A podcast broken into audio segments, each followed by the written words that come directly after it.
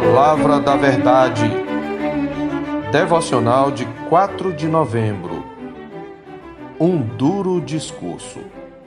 Respondeu-lhes Jesus: Em verdade, em verdade vos digo: vós me procurais não porque vistes sinais, mas porque comestes dos pães e vos fartastes. Trabalhai não pela comida que perece, mas pela que subsiste para a vida eterna, a qual o Filho do Homem vos dará porque Deus o Pai o confirmou com o seu selo. João 6, 26 e 27. Se o discurso de Jesus em João 6 fosse avaliado hoje pelos figurões do marketing, ele certamente seria reprovado.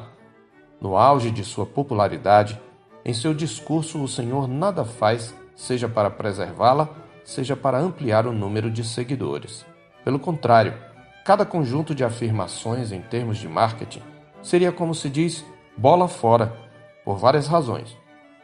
Primeiro, Jesus poderia ter elogiado seus seguidores por o terem procurado insistentemente, afinal, eles reconheciam haver nele um poder e o consideravam de alguma maneira como um profeta vindo de Deus. Ao invés disso, ele condenou os interesses de seus ouvintes ao segui-lo. Eles tinham se dado ao trabalho de atravessar o mar de barco para vê-lo.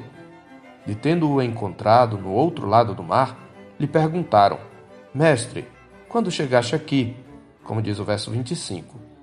Mas ele nem mesmo se deu ao trabalho de responder à pergunta. Já denunciou a verdadeira motivação deles, no verso 26. Em verdade, em verdade vos digo: vós me procurais não porque vistes sinais, mas porque comestes dos pães e vos fartastes.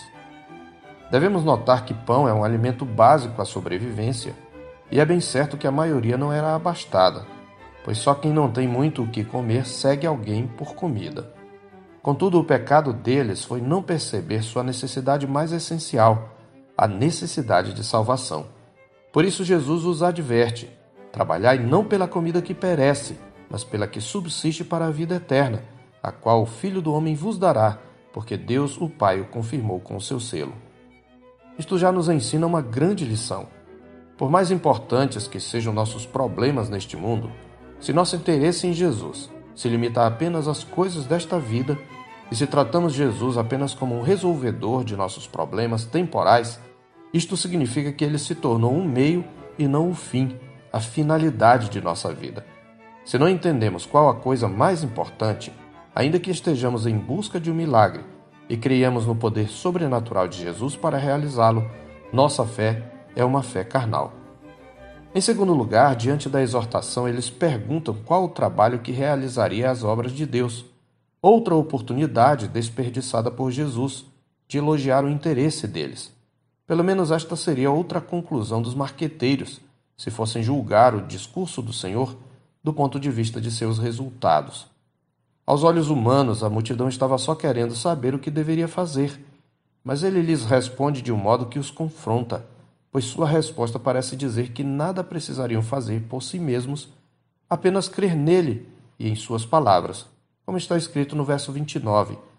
Respondeu-lhes Jesus: A obra de Deus é esta, que creiais naquele que por ele foi enviado. Em terceiro lugar, eles então pedem um sinal para ajudá-los a crer nele, inclusive com um suposto embasamento bíblico, ao mencionarem o Salmo 78, 24, que dizia: deu-lhes pão do céu a comer. Era só mais um milagre. Aí é que as coisas pioram de vez, pois além de não realizar milagre nenhum neste momento, Jesus se contrapõe à argumentação deles, afirmando que o maná dado através de Moisés, mencionado no Salmo, não era o verdadeiro pão do céu. Embora não estivesse desonrando Moisés, Jesus é ofensivo e nada politicamente correto pois está questionando a importância que eles davam a um ancestral caro à sua história como nação e à construção de sua identidade judaica. Além disso, ao se autodeclarar o verdadeiro pão do céu que dá vida ao mundo, ele se coloca como superior a Moisés, que para eles era um profeta inigualável, além de implicitamente afirmar sua origem divina, nos versos 30 a 40. Por isso, nos versos 41 e 42 está escrito que murmuravam deles judeus porque dissera: Eu sou o pão que desceu do céu. E diziam: Não é este Jesus, o filho de José? Acaso não lhe conhecemos o pai e a mãe? Como, pois, agora diz: Desci do céu? Os marqueteiros diriam a Jesus que ele poderia ter feito o milagre e assim provar-lhes que era Deus. É o que alguns alegam fazer hoje em dia. Isto os ajudaria a crer ou pelo menos destacaria a importância de Moisés. Talvez lhes conquistasse a confiança. Em quarto lugar, no discurso que se segue, Jesus complica ao invés de simplificar, uma atitude contraproducente na visão de qualquer expert em publicidade. Ele declarou que quem quisesse receber vida deveria comer sua carne e beber o seu sangue, a verdadeira comida e a verdadeira bebida, dos versos 51 a 59.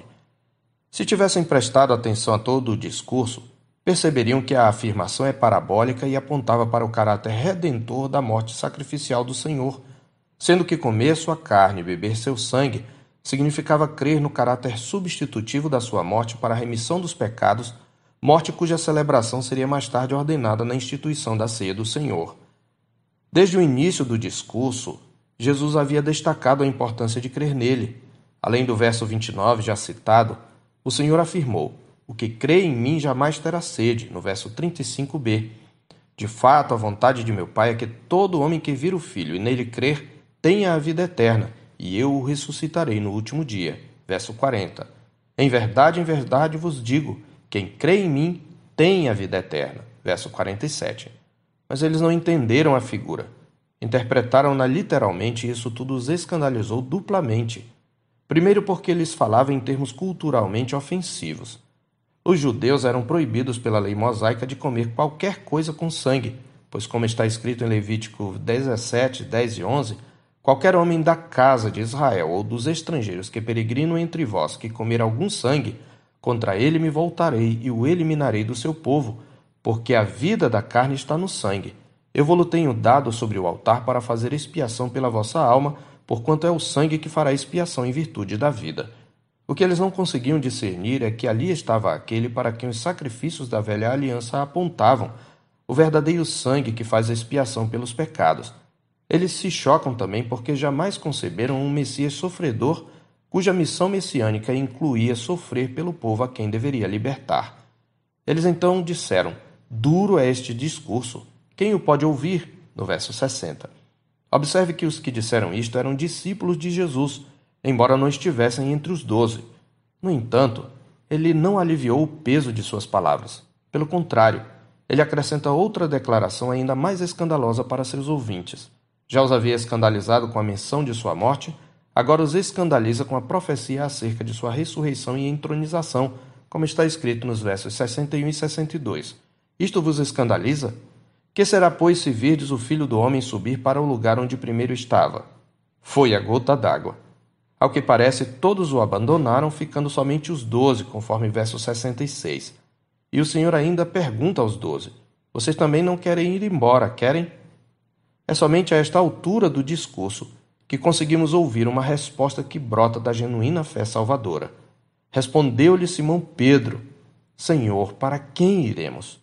Tu tens as palavras de vida eterna, e nós temos crido e conhecido que tu és o Santo de Deus. Aqui está uma grande lição aos pregadores.